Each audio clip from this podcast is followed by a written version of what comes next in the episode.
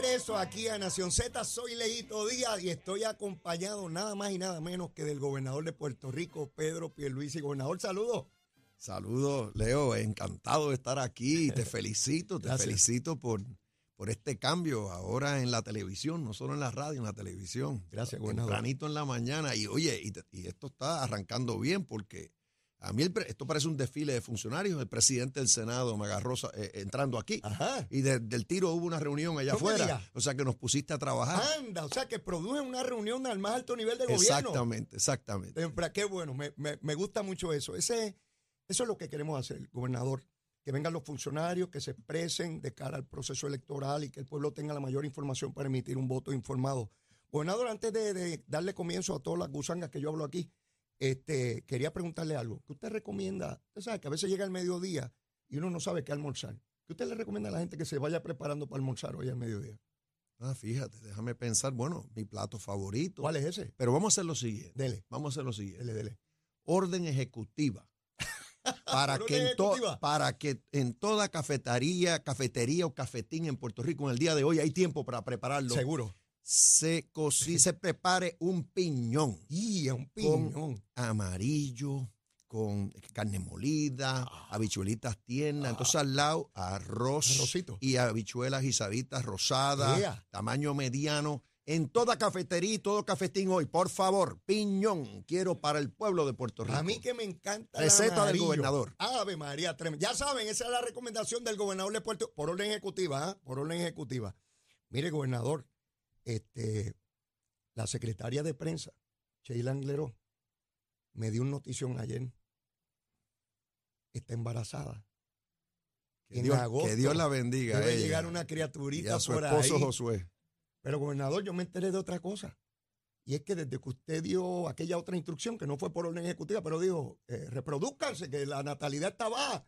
Me dicen que en el gabinete y que, que cuénteme, cuénteme un poco de eso. Ahí- Anda, pero yo no debo estar dando la- Bueno, pues, las no, noticias sí. por otro. Este- Sí, pero me dicen, tengo, tengo fácilmente, tengo otras dos funcionarias cercanas que también están embarazadas, pero que sean ellas, que lo digan. Yo me alegré muchísimo. Yo dije, bueno, parece que rindió, rindió resultado esa Rindió exhortación. llamado. Exacto, exacto. Pues las de mi equipo.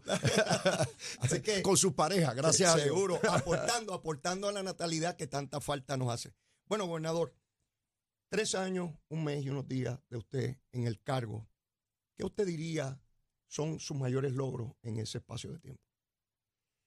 Fíjate, el gobierno ha propiciado el progreso en Puerto Rico y hemos tenido tres años de crecimiento sostenido. Ahora mismo eh, el desempleo más bajo en nuestra historia, 5.7% y 125 mil empleos más en, en nuestra economía que cuando comenzó mi administración en enero. O sea que eso es lo primero que me viene a la mente. Eso no ocurre así porque sí. Hemos sido estratégicos en el uso de fondos federales y estatales. Eh, hemos estado promoviendo consistentemente los sectores importantes como la manufactura, el turismo, eh, la tecnología, entre otros. Bien. Segundo, la reconstrucción que estaba paralizada en el sentido que solamente 81 proyectos de obra permanente se habían completado a principios del 2021. Sí. Ya llevamos 2.400 completados y ahora mismo hay cerca de 3.000 en construcción. O sea que eso obviamente se disparó. Es otra cosa.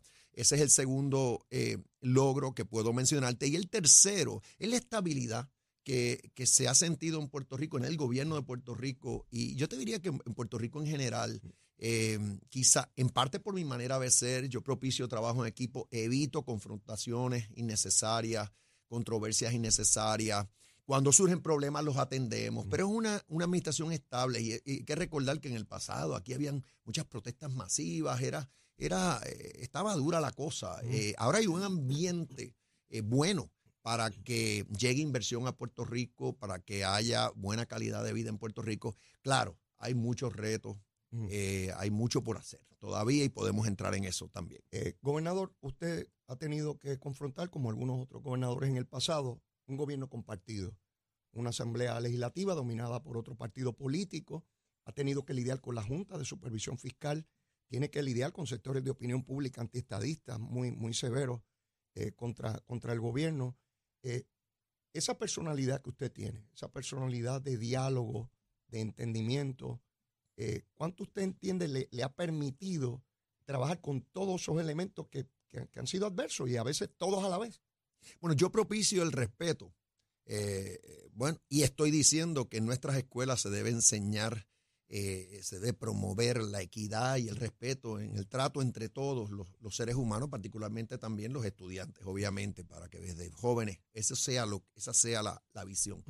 Eh, y, yo pues trato en todo momento de ser bien respetuoso en mi forma de expresarme, incluyendo cuando enfrento críticas, ataques o lo que sea. Eh, claro, hay veces ha habido excepciones, eh, en ocasiones pues subo el tono, pero hago un gran esfuerzo de verdad, Leo, eh, por comportarme así, porque eso es lo que yo quiero que ocurra en Puerto Rico. Entonces, sí, esto de gobierno compartido no es ideal, porque pues si no es que cuelgan gente buena como un Larry Selhammer para la Secretaría de Estado, es que pues la legislación que someto pues o no le dan paso o la la cambian radicalmente, meramente por razones político-partidistas. También vemos que en la misma Cámara y Senado hay, hay, como unas diferencias de criterio entre el presidente de Cámara, el presidente del Senado, y eso hay veces que dificulta la, gestión. parece un gobierno compartido a su vez. Pues imagínate. Entonces la Junta, tú la mencionaste y es correcto, aunque yo también he tratado de, de tener una actitud colaborativa y eso sí, hay diferencias de criterio y he enfrentado a la Junta, por ejemplo, en defensa de los pensionados y terminamos con cero recortes para los pensionados y la Junta quería 8% de, de recorte. Eh, y, todavía tengo encontronazos. Yo quería darle un alivio contributivo eh, permanente, no, no, no solamente este año a la clase media trabajadora y de igual manera a las pymes. Y la Junta no le dio paso, porque, y a pesar de que le hemos demostrado que tenemos eh, unos sobrantes importantes porque los recaudos han estado excelentes como resultado del crecimiento económico que hemos tenido. O sea que eh, yo te diría que eh, lo ideal, y en su momento van a ver que yo voy a pedir un solo voto bajo la palma en las tres papeletas. ¿Y por qué? Porque necesito equipo. Lo ideal es que Puerto Rico tenga un gobierno y una legislatura dirigida por líderes de los, del mismo partido eh, y de igual manera, pues la comisaría residente.